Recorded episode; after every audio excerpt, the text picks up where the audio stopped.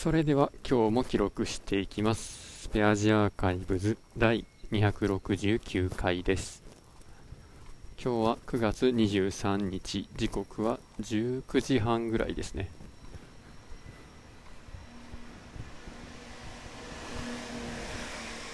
最近業務スーパーで今までと違ったものを買ってみようということで冷凍のベルギーワッフル10個入り378円やったかな？を買ったんですけれどもそれが期待以上に美味しくてまあどうしてもまた食べたいというかまあ4日ぐらいでその2人で食べてなくなっちゃったんでまた買ってきてほしいということで、まあ、買ってきました、まあ、これが、まあ、冷凍の、あ、ベルギー直輸入ベルギーワッフルって書いてあるんですけどあの僕はマネケンのベルギーワッフルがすごい好きで、まあ、あれは駅の構内とか改札の近くとかで焼きたてを出してくれますよね。あれと、まあ、同じようなって言ったらもう身も蓋もないですけど見た目はすごく似てますね。見た目というかそのものの見た目。大きめのザラメが埋め込まれたプレーンのワッフルです。まあ本当にそのプレーンの味だけなのですごいシンプルな味わいなんですけどまあそれをまあ凍った状態というかそのまま自然解凍してもよしオーブンで温めてもよしていまして実際にはもう冷凍庫から出してすぐ食べれるんでそのまま食べちゃったりするんですけど、まあ、それでも十分美味しいんですよね。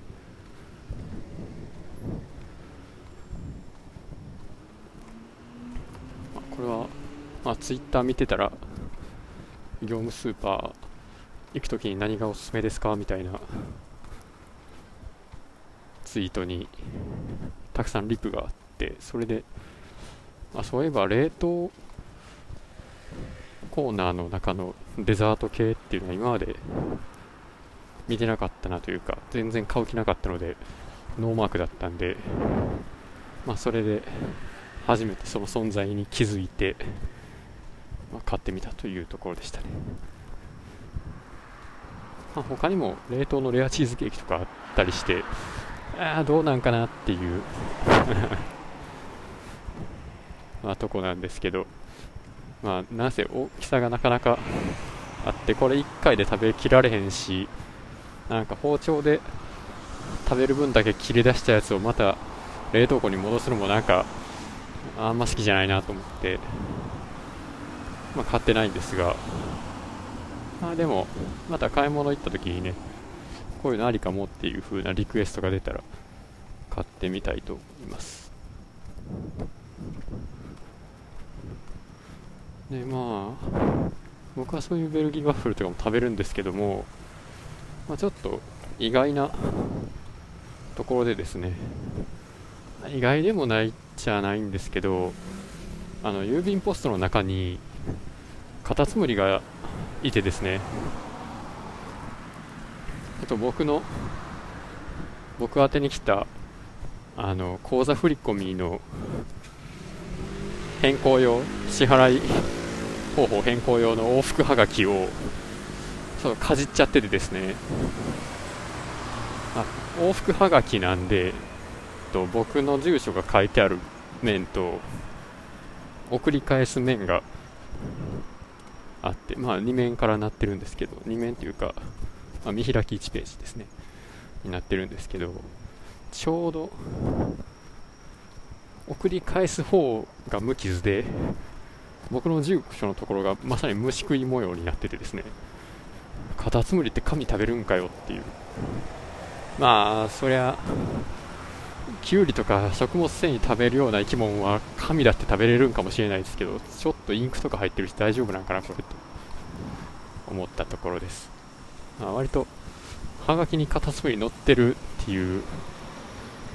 ビジュアルはなかなか可愛らしかったんですけどちょっと意外でしたね。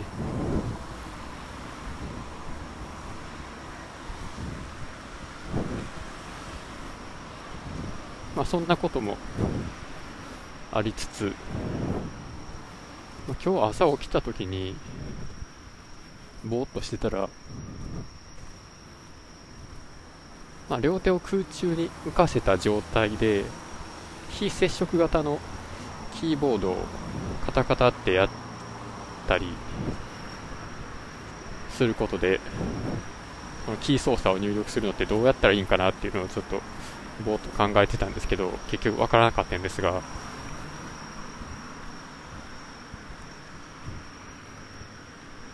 まあね、キーボード。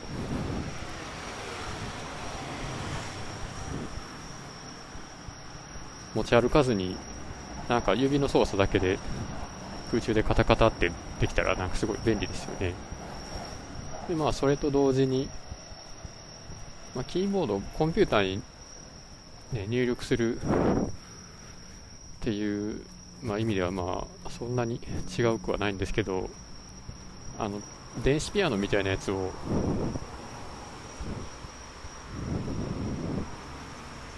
あのなんていうの？実体はなくて指の操作だけで動かせるようなやつがなんかそっちの方がなんかできそうな感じがして。例えばあのテルミンとかありますけどあれもなんか仕組みを今日見せたのはよくわからなかったんですけどなんか電磁場に手を突っ込んだらその電磁場を形成してるなんか機械との間でなんか磁場に差ができてどうのこうのみたいな、まあ、全く分かってないんですけど。なんかそういうのってどうやったら作れるのかなと思ってたら100均のラジオ3つ買ってきて分解してつなげたらなんかいけるよみたいなのとか。いやまあ全く理解できなかったんですけど、まあ、そんなこんなでそもそも、まあ、電子楽器で音を作っているようなそもそもの構成要素は何なのかっていうのを調べたらオシレーターっていう発信回路っていうのがあるらしいですね。でヤマハのページを見てたんですけどその電子楽器っていうのはどういう考え方で作られてるのかっていうと、まあ、例えばまあ、エレキギターとアンプっていうのは、まあ、エレキギターの弦を弾いたときに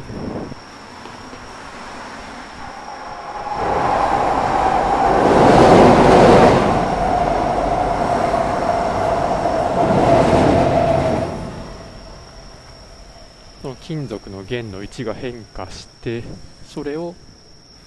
ピックアップっていうマイクに当たるところがその、まあ、それも電磁場の変化を検知してなんか電流が流れてでそれが電気信号になってケーブルを通ってアンプの中のスピーカーで、え空気の振動に変わってその空気の振動が耳の鼓膜を揺らして音だと。人間が感じると。いうようなところで、まあ、何らかの空気中の波を人間の耳の鼓膜で感知して、まあ、さらになんか耳の何でしたっけ？自細胞とかには